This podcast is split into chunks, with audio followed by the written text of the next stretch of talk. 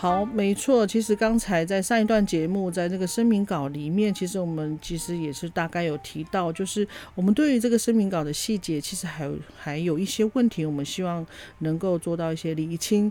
像是在呃声明稿的第一点，就是他呃认为说，在那个。国家认定他其实并没有强制搬迁，那我们的解读就认为说那个是你自由意志的搬迁，你是放弃了这个原本这个部落，然后搬到永久永久屋。那当然，在我们的立场、我们的观点来讲哦，我们第一个想到的会是，究竟居住的地方安不安全？我觉得其实这个是蛮主观的感受的问题，就是他也没有说你不能住到永久屋，他也没有说。你一定要留在原本的部落。那其实我想，我们看了他的背景之后，我想这可能是他当时对于生活所能够做的选择吧。因为其实你你真的你住到住到灾区里面，那你到底安不安全？有些我觉得那个我心里的承受是不一样的。我的我第一个解读是这个。对，那那后来我也有去访问廖丽华本人了，他是说那个时候。就是因为风灾嘛，大家很混乱，而且他当时的考量是，因为他那个时候有三个孩子要养，所以为了经济的关系，所以他就来，就去那个新来义那边申请永久屋。嗯，对，但是他说他只是房子，就是人迁过去，可是他并没有说他是要离开大后部落。他的他的意思是这样。嗯，我我我想大概也让大家知道一下，其实原本的旧部落，原本那个部落跟永久屋的差别在哪里？因为其实永久屋它是比较靠近呃外面，就是就是它是在它已经是在山下了，对，就它不是在山上，然后它是距离潮州很近，但它好像是就属于潮州，对不对？对，对，所以它其实就不管是在就学或者是交通上，其实相对的。便利啦，这样子，所以，所以那个廖丽华女士她所做的这个选择，我想哦，OK，所以我们就可以理解她是这样。那她她刚才百万飞有提到，她选择搬到永久屋，她是人搬到这边，但是她并没有说她要去放弃这个呃传统领袖这个身份。对，也就是说，她虽然搬到了新来义永久屋这个基地，但是。他部落的事务，他也是会回去协助处理，或是文化的部分，他都会参与，然后也会也会去主持。所以基本上，他自己认为他并没有离开大后，他的心也没有离开。那我想，另外一方，那那个提声明稿的另外这一边呢，也就是我们所谓的高家，那他们的说法是什么？就是提出声明稿的这一家，这一家呢，他们。他们的说法是说，以排湾族的传统来说，头目不能乱离开部落。一旦离开了部落，表示你放弃你原本的身份，就是表示你已经离开了，你不属于这里了。对，然后他说他曾经有警告过，因为其实他们是一家人，对他们是一家人。对，那发这发言的人是他的姑妈，嗯，然后就就说我当初有他他说他的姑妈说。他当初有警告廖丽华说：“你头目不能乱离开部落。”嗯，对。然后他说他没有强迫他要签名，可是是廖丽华自己决定要签名搬到永久屋的。对，所以我觉得其实两边似乎都没有错，哎，我的感受是这样，哎，就是其实立场真的不一样。另外一个对，就是高家这边认为说。那你搬离了，就是你你就是不要不要这里嘛？那可是其实，在那个廖丽华女士这边，她会认为说，人人要生存，这个是第一个重要的。而且她她后来她也有解释，她其实她她都一她虽然人在永久屋，可是她还是有祭典有什么的，她还是会回来。她还是她其实她也是有强调说，她其实是在学习这样子，她还还有在一直在学习文化这部分。对，然后那天廖丽华也有补充啊，就是说大家不要认为头目只是要面对他照顾自己家里呢，其实不是呢。其实部落的红白帖他一个没有少，他其实就像村长一样，他每一家都会给他，嗯他都必须负责这些。他除了这个部落的事情，他也要养他的孩子，所以他那个时候的决定是这样的。他有他心中的，应该是说，也就是现代马德扎伊兰所要面对的，就是现在的社会，他并没有土，就是部落土地不不再属于他了。嗯，他不是大地主，他也没有进贡，他所有都要靠他自己。哦，了解。那其实，在这次的访问，我我有好像也有听到，也有另外一个问题，就是像搬迁到永久，其实它是属于大后部落，可是为什么到了永久屋之后，它反而被划进了另外一个村？其实就是为了要方便管理，就是在行政上面，就是公家机关的行政管理上面比较方便，所以他把永久屋里面大后部落的族人。嗯，也划入了来义来义村里面。那我觉得现在这样子就变成是公家机关，它就是为了方便管理，可是它并没有考量到文化面，是不是？就是说啊，我我是看我是看土地的，你的你的房子，你被分配到的房子在哪一块地上面，就属于哪一个，是不是这样？其实我们国家的法律都没有在考虑原住民的，其实是这样啊，基本上就是这样，他也不考虑你的文化什么，他就说我方便管理比较重要。啊，当然很多人都会认为说，的确啊，就是要让公交机关效率更好嘛，就把大家都排在一起，这样就不用说啊，他们虽然在新来意，可是他们又要回到大后去找他们的村长什么什么的，这样感觉好像对。对那个大后的族人，好像也是一种比较便利的方式。但是，其实，在文化上，就是刚刚那个他的姑妈提到，就是离开部落了，离开部落了。这个意思就是过去台湾族传统的意思，就是一旦你离开这个土地以后，感觉你就是离开了这个部落。嗯，对，所以我觉得这个很，我觉得很有意思。哎，那究竟人离开跟心离开的差别？对，所以他他有很多的挑战了。除了他就是要面对现代的生活以外，就是他面对这个八八风灾、嗯，永久屋就是搬迁的这个他自己搬迁的这个问题，他也是另外一个挑战，就是在传统观观念上面，他要怎么去说服部落的人说，我虽然在新来意，可是我还是这边的马泽展印人。其实我要我想提到一个，就是说，因为他因为国家机。因为公家机关为了方便管理，所以又又把它编到另外一个村。对啊。那其实这对我这我真的觉得对大家都是也是一个伤害。那这样子，他们原本的那个原本村庄的事情，那他都不能参与喽。对啊，就没有通知通知单了，因为他不属于那村啊，你了解吗？哦。所以廖丽华有提到这一点啊，嗯，然后他也也补充就说。难道那个所有搬到永久屋的人就说他不是原本部落的人吗？对啊。对，他说这样是对他来说是非常不公平的。因为就像屏东其实很多永久屋啊，就像好茶，对，好茶，你说搬到现在的那个李那里，你就说他不是好茶的人吗？相信他们一定不能接受啊。或者来一村啊，来一村也是有，他也是部分有留在来原本的来意，然后也有部分的人是迁到新来意。嗯，那迁到新来意的人，你就说他不是来意的人吗？他们应该也不能接受。哦，了解。所以我觉得在第一点的这个声明稿里面呢，我们看到的就是这个这个冲突点。当然，我们我我们的我的立场啦，我们的认为是认为说，你人离开是你你是。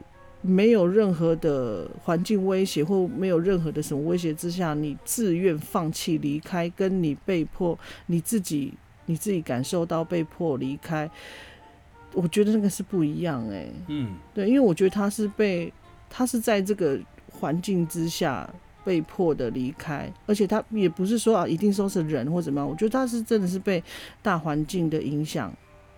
而离开的，所以我觉得他的心，如果他还在文化里面，他还是有心要承接的话，我觉得他还是有那样子的权利吧。对，而且这些权利也也说真的也不是我们讲的算的，对，他是血脉，血脉，或是那些现在还在的老人家，或是跟这个阿张一丹有血缘关系的这些家族啊，应该就是出来好好。讲这件事，他到底现在是不是大家还认不认同啊？如果大家还是认同，那当然还是他。嗯，其实刚刚提到血脉吼，其实就是接下来就是第二跟第三点吼，就是刚才我们也是觉得很疑惑，也是在第二、第三点，就是声明稿里面就是很清楚罗列了，就是第一代到第八代的每一个掌门人，可是为了为什么又说啊张一兰？到底还 已经没有了，所以我们就觉得很疑惑。所以到底阿张一兰他还存不存在？就是经过我们去查证其他的马扎扎一兰呢，就是跟这个阿张一兰有血缘关系的马扎扎伊兰哦，不是不相关的，是相关的。他们是说，这七第七代到第八代中间，其实有发生。一段历史，然后是在这个声明稿里面是没有看到的。对。对啊，那个历史就是其实跟第三个声明也是有关，嗯，也就是提到廖丽华的爷爷叫吉弗洛安，嗯，吉弗洛安就是其实是那个第七代之后，吉弗洛安就是他的爷爷，就是从鼓楼就到了大后部落撑起阿扎因两这个家屋。然后当时他们也有举举行一个叫叫什么呢？族名叫就是一个撑起的意思，叫德木古。呃，德木古。德木古就是撑起，这就是来承接顶顶这个头目的位置，这样。他们有举行这个仪式，也有，当然每每一个参与的所有家人都有一些信物，他们都有参与有看到，所以他们才会承认这个。廖丽华他们家的身份地位，嗯，好，其实针对第二、第三点的疑问呢，我们就像我刚刚提到，第二、第三点，我们会第一个我们想问的啊，张英兰到底存不存在？好，如果它存在的话，那到底接班人是谁？为什么会有两个？为什么会分歧？就是廖丽华女士，她她就是她的记忆，就是从她爸爸那边。从爷爷他爷爷爸爸就是一脉这样传承下来，阿张一兰是在这边。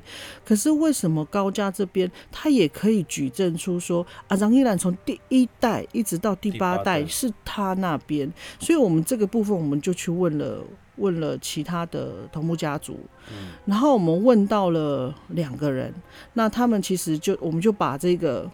呃，高家提出了的这八八代的掌门人，我们把这个给他看。嗯，他说没错，啊，张一兰其实是高家这个血脉下来的。那为什么最后会是在廖丽华女士在他他们家呢？是因为在第七代的这个这个的第七代之后，对，在第七代的之后这边呢。那因为其实我们前面呃，可能大家也都有听我们前面的节目，就是呃，如果说有一个头目的家，他他扩张他的领域，可能比如说呃，这个头目家有三兄弟好了，那有老大会，当然就是持本家，持本家就在这里，那可能老二他就要想要出去外面嘛，老二他其实他就可以。他们其实他们要扩张他们的领土就是这样。老二他可能就会到其他的部落，那若老二到其他部落啊，他的地位又比当地的头目还要高的时候，那当地的头目就必须要把礼把那个头目的家务要让给那个头地位比他高的，然后就必须要顶住那个家务，就是我们讲的那个 the mogul。对，那所以，呃，他们就是提到，其实，在第七代之后呢，呃，廖丽华的爷爷，嗯，然后就过来了，吉弗乱就过来了，他们就来到了大后。那因为他他是属于拉西的家族，他拉西他是比那个高家他们的那个辈分。辈分还高，所以当时他们就举行了一个那个 demogol。这个的仪式，所以其实周围的他们的卫星那个头目家族其实都有来，然后也有这样的公开仪式。其实就像我们比如说基金会的董事长交接要有硬性，那其实他们在交接的时候，在转移的权力转移的时候，其实他们也有这样子的仪式，比如说有呃可能有 on 啊，对，有一些什么什么生存的工。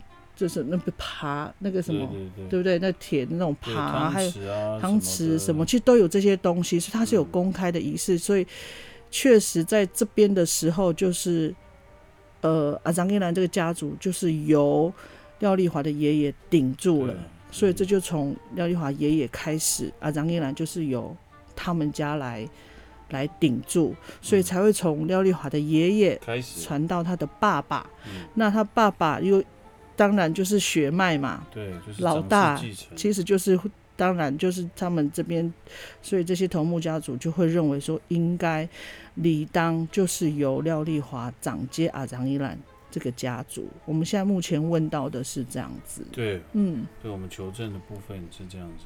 那其实他们的导演也也有提到，就是在嗯最近的报道，他有提到说，他们也不断的去询问大后部落的耆老们，对到底他的身份是不是有有有疑虑。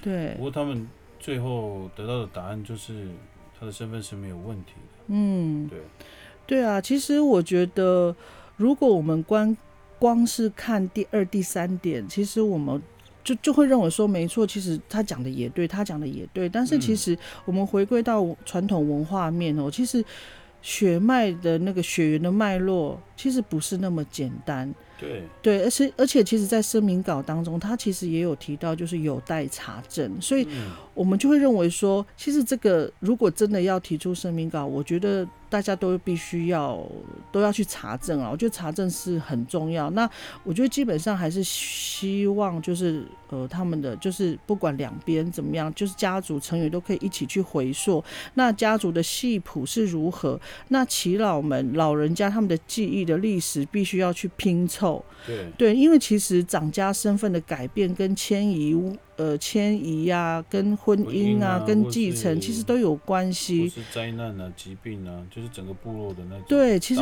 都是很有关系的，并不是说我们哦，就是单纯的就是这样一直排下来。对，甚至你你你去看那个户口名簿都有可能有问题，因为户口名簿不会去记录说你在文化面里你有经历过什么样的历史，其实也不会看到，也是因为这样子。其实不管，其实不止大后，其实我们部落也有这样的问题，就是、嗯 对啊，所以我觉得最重要的就是那个脉络要离出来，还是要回到老人家身上，你要把他的那个历史记忆把它拼凑出来，你才知道那个路线、那个河流是怎么走的。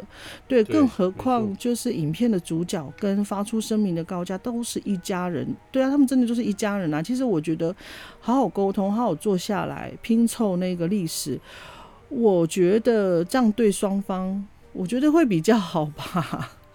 对啊，其实我们就是外围的人是很难对去断定谁谁是谁非的，没错，就是只有你们自己家族的人好好的坐下来，对然后去针对这个，比如说身嗯份啊，或是祖先啊那个脉络，好好的讲清楚，到底是中间发生什么事，所以才会这样的转变，还是怎么样对？对，然后现在是嗯这样的情况，要你们一起谈，嗯这样才会有结果。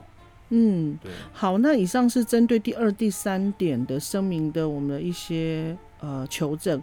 那接下来第四点，在声明稿里面，就是他们认为说，纪录片的那个团队进入部落拍摄，必须要通过部落会议的决议，这样子。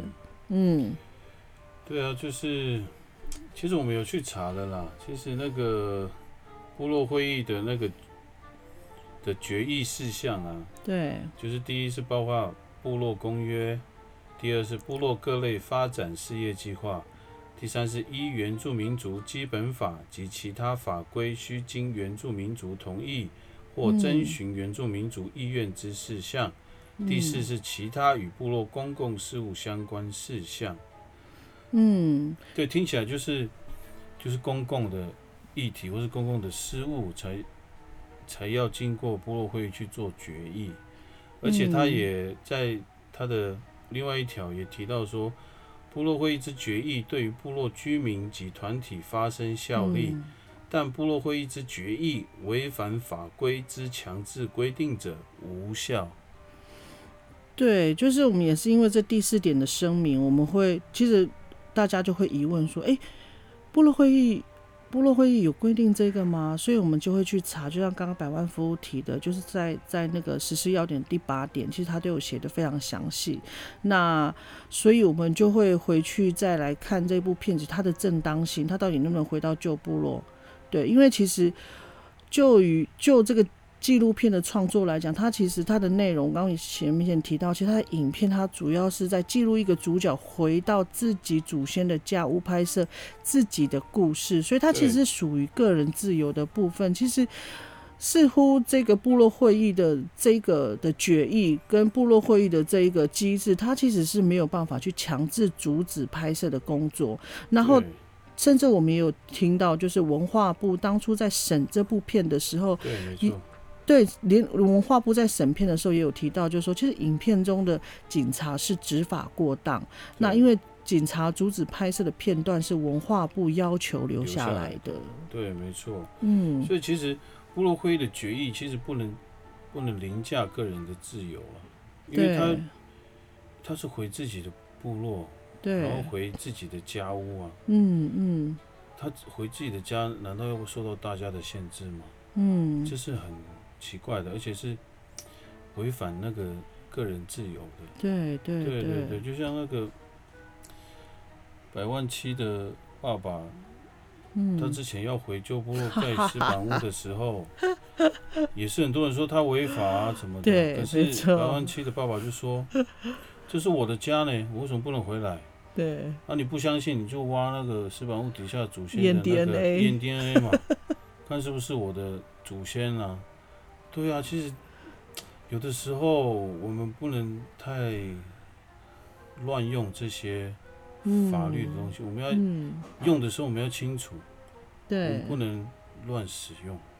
对，没错。好，这就是我们针对第呃第四点的那个声明稿，我们的提出来的求证哈。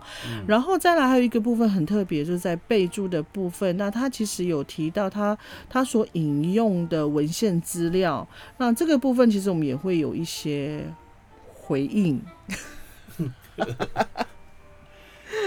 其实他多加了这个，我们也是一头雾水了。对，然后。那它的来源是谁？然后这个提到的母尼又是哪一个部落的长辈？嗯，虽然他提到说他是呀阿扎伊丹，也就是说他是来自阿扎伊丹家族的母尼了，但是他也没有也没有写清楚他是哪一个部落的啊。这个是他是有写他是高姓高，对不对？嗯，可是他后面提到的那个这个。这个资料是在一个座谈会上，有一个学者引用这个祈老的话，然后就就这样而已。嗯，其实这个也不能证明什么，而且他那个是提到的是什么？台东台东乡土史料，然后就台东跟屏东，然后你拿台东的出来，其实大家就会心中一个疑问啊。我觉得这样。文献的举证是不够完备的，我而且这些资料有没有回到大后部落做求证呢？嗯，那大后部落的的族人，他认同这样的文献吗？这都还有待商榷啊。所以这，所以他提出来，我也我们也不知道他的用意是什么。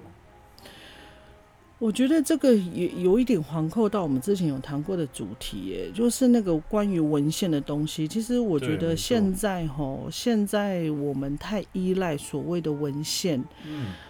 可是如果你过分的依赖文献，你好像就是有真的是本末倒置，你就是没有回去验证你部落的说法。嗯。因为其实我们以前本来就不是就是没有文字的。对。的的族群嘛，我们没有我们没有文字，所以其实很多的历史东西都在老人家的记忆里面。嗯，对。然后你要拼凑出来，当然一个人的记忆可能会有问题，可能会会可能会有所有有所偏差，对，或者说遗漏。所以我觉得就是要多方的询问，来询问就大家。一起来谈，嗯，对，就是来建构出来那个共同的记忆。我想这个才是，如果说真的有心要回溯，不管是那个族谱，或者是不管是你部落发生过什么事情，我觉得那个文献真的只是参考之一。对对，那个只能当过当做参考，你不能完全依赖文献，你必须要回去。而且这个其实是我们部落族人，我们自己原住民的优势，我们老人家就在身边呐，你就 你就问嘛，你就去问到底以前有发生过什么事。其实你你只要认真一点拼凑出来，其实你大概那个脉络，大概那个轮廓，你你就会知道。所以我觉得。但，文献你参考，你引用文献，我觉得没有问题。但是真的就是参考，更何况它里里面有写到，它是在一个座谈会上，它可能就是一个描述，对不对？就是一个那个叫什么？他有提到引述吗？分组座谈。对对对。对，因为他的声明稿说，他也不是文献哦，他也不是参考文献，他只是在一个。呃，座谈会里面的一个分组座谈的收入，所以我觉得太可惜了。就是如果说你真的有很很好的证据，有很好的说法，有很完整的资料的话，我觉得你提任何的声明，我觉得都不会有问题。那但是我觉得，我觉得很鼓励，也很好的一面就是，大家有看到看到有不同的意见，其实都有都可以用自己的方式来。来提出声音，我觉得我我我是还蛮认同是这一点呐。嗯，对呀，对啊。不过我觉得在求证之前，就是不要，就是都做好求证了以后再提出你们的质疑，就是会对你们来说会比较强而有力，也比较有利基点。嗯，对。所以我们就是要多做一份工作。就是要去好好的做查证的工作。对对，而且最后在查证的时候也发现，其实这个提出声明稿的的这一方好像是没有看过整部纪录片呢。对啊，这也是就是我那时候去采访的时候，嗯，我就问他们说：“你看过影片了吗？全就是整部这样。”嗯，说没有，我们只看过预告片。所以就。这个我觉得这也是另外一个问题了，因为你要对一部电影要做评论的时候，还是要有看过整部片以后，因为那预告都是截取那个精华或是吸引观众来进场观看的一些剪辑。对。那当然你要去看整部电影，你才知道他要描述的是什么。嗯。那它的脉络是什么？它的里面要表达的意思是什么？嗯，因为如果你只，所以你如果只看预告片就提出你的评论，其实是对制作这个电影啊，或是对主角都是不太公平的一件事。嗯，对啊。然后我印象很深刻，诶，其实我看到你那个采访的那个片段啊，我觉得我觉得很遗憾的就是。可就是因为没有太多的查证，然后也让很多的年轻的后辈互相攻击。我觉得这个是我看的是比较遗憾的地方，是在这边，就是到底年轻人知道多少？嗯，对，那你你有没有好好的去求证？我觉得如果说没有的话，那你要如何为你所所攻击的每一每一句话来负责？我觉得这样非常不好。那当然我们。我觉得我们也没有要一一篇以偏概全，好像要要要要站在谁那一方。其实，在在廖丽华女士这一边，其实我们也会有一些有一些疑问。我们会认为说，那既然既然你说你是头目，那你你你你的那个血脉，你的整个那个脉络，你这个传承下来的那个故事、那个历史，你你有没有自己知道？嗯。对，其实这个也是我们在这段时间我们一直在所做的一些一些讨论。那当然，我我在看影片的时候，我就认为我看到的是，呃，廖丽华女士她就是用她的记忆去拼凑她。呃，他的身份这一件事，比如说，他可能有一些影片，他有一些照片去佐证，去佐证他的头目身份是没有问题的。嗯，然后他确实是以前有经历这一段，甚至另外一家他是，呃，就是他们的相对的位置，他们相对的那个。备份，其实在他的影片，在他的照片，其实都呈现出来，其实我们都看得到。那当然，我们也不会去质疑，因为那是他的认同，那是他所看见的。但是我们也会期待，就是说，如果廖丽华女士她要更强而有力的去说服有有所争议的的声音的话，我觉得或许他也应该去回溯他的历史，他也是应该要好好的去爬出他的呃历史脉络，或许这个对他来讲会比较有帮助，而且强而有力。对，的确，就是在我采访过程当中，就是的确我发现，就是廖丽华，可能就是因为他爸爸那时候骤逝了，就是很很早就过世了。所以他的养成其实还还不是那么的足够，对，所以我觉得他要继续加油，因为如果在文化上面，在跑完组里面，还是做那个马泽展一览呢，还是要知道非常多有关文化的文化文化的事情。哎，是不容易耶！我觉得现在的那个呃那个 部落领袖。部落领袖，也就是我们讲的头目，其实不容易耶。他不只要在文化里面，他要顶着，他要对，要 hold 住，他要 hold 住，他要传承，他还要适应现在的那个环境，他也必须要在现在的社会能够，他有他的生存之道。所以我觉得，当然我们知道他很辛苦，但是我觉得这个是他的使命。嗯，对呀，对，这样会不会太严格？对，当然还是鼓励他的家人能够给他一些协助，或是他的孩子能够一起来一起来协助这个工作。因为如果只靠他一个人，也是太辛苦了，太辛苦了，不容易的事。对，真的不容易。其实我们也，我们其实也也有机会，我们都会有跟一些也是呃部落领袖的家族，我们也跟他们聊，他们也会跟我们讲说，我们都在吵啊。那么累干什么？对啊，我不想管了。让我做这个，那个工作啊，我们去种田，种一种，马上又打电话来说要去做什么做什么，啊，就你根本没有办法好好工作啊！真真的哎，真的就是有这样子的 这样的困境哎。对，没错。对，嗯，所以其实我觉得在今天的节目啊，我觉得。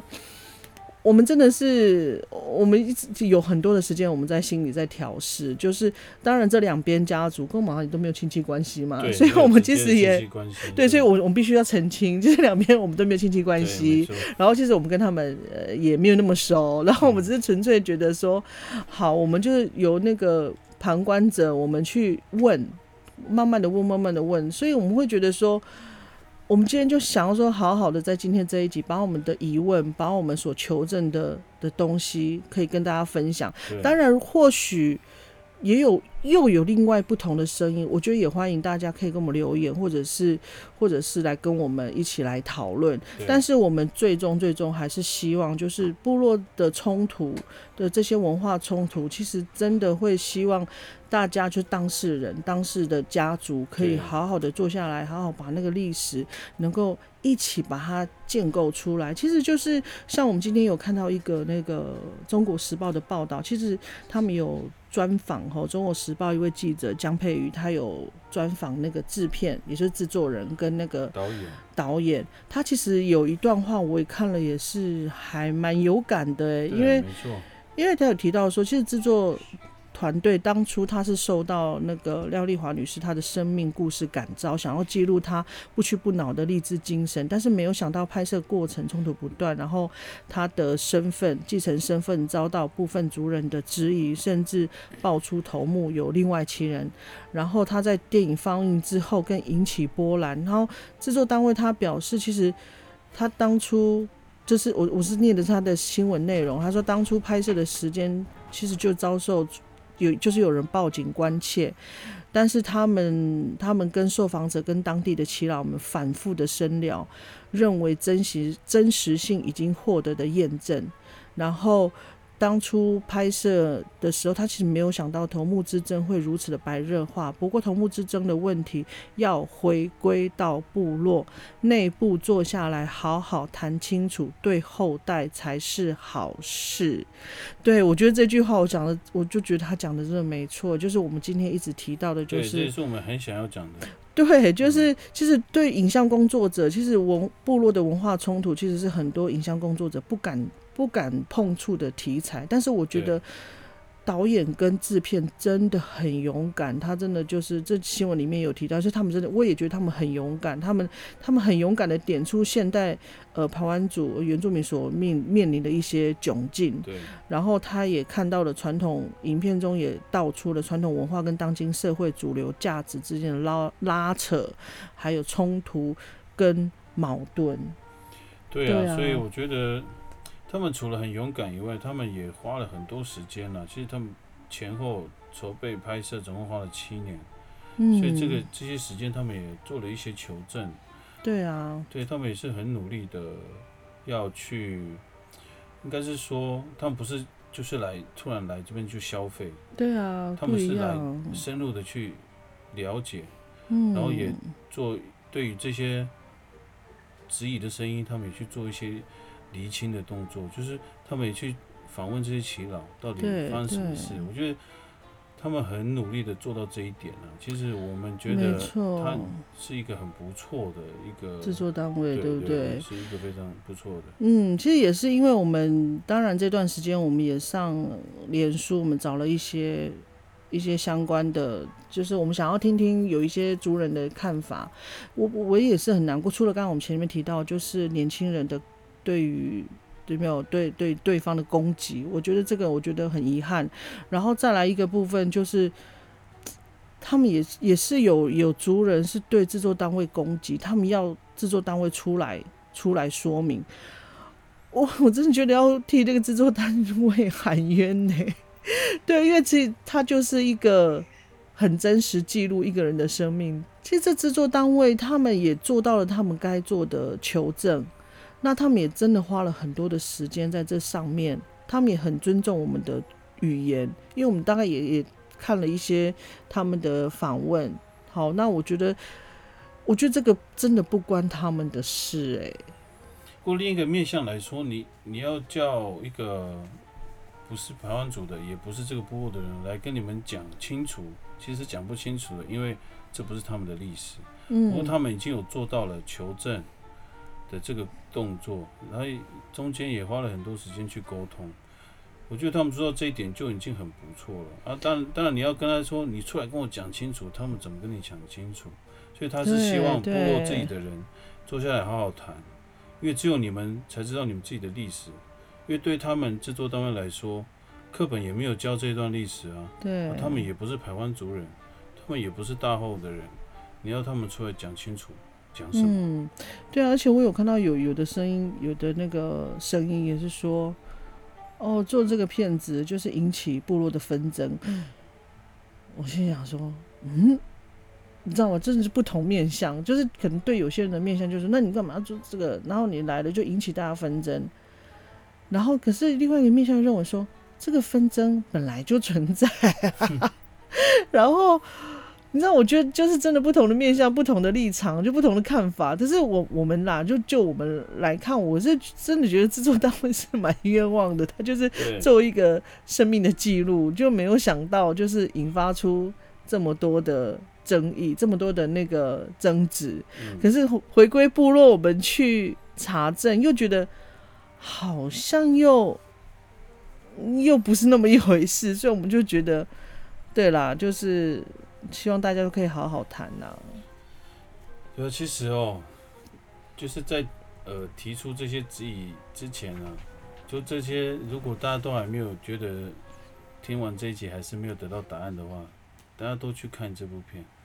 嗯。看完这部片之后，你想一想，或者说你看完之后，你再去跟这个廖丽华他们本家，或是他们家族，或者你其实你们就是一家人啊。如果大不如你们都是一家人，就好好坐下来谈，因为这样才能谈，因为你们才知道这个影片到底在演什么。好，那节目接近尾声，我想大家不晓得有没有很清楚，呃，听得懂我们今天所做的分享，因为内容真的很多。我想，如果不懂的朋友啊，或者是没有听清楚的朋友，我希望都可以留言给我们，让我们知道，或许有什么我们可以再来补充的。我觉得都不要客气，这样子。好，那针对今天的节目，我们有两点的建议给大家。对啊，就是第一个就是建议啦，就是大后部落这族人呢啊，阿赞伊兰相关的家族，嗯，或是耆老们，大家好好的坐下来谈一谈这个争议点，啊，到就是想出一个大家可以接受、可以有的一个共识。然后呢，第二点就是，我建议啊，大家都去看这部电影，然后看完了之后。相信大家才会知道这部电影到底在说什么，才会心里有个底。说不定他所要呈现的，并不是你当初只看预告片得到的那个讯息。好，那我可以加第三个建议吗？可以啊。好啦，第三个建议就是希望大家一起来集气，希望能够这部片能够拿到很好的奖项，让我们原住民族文化的议题跟声音都可以让大家来关注，让大家喜欢。对，没错。嗯，那我们今天节目就到这边，谢谢大家，拜拜，拜拜。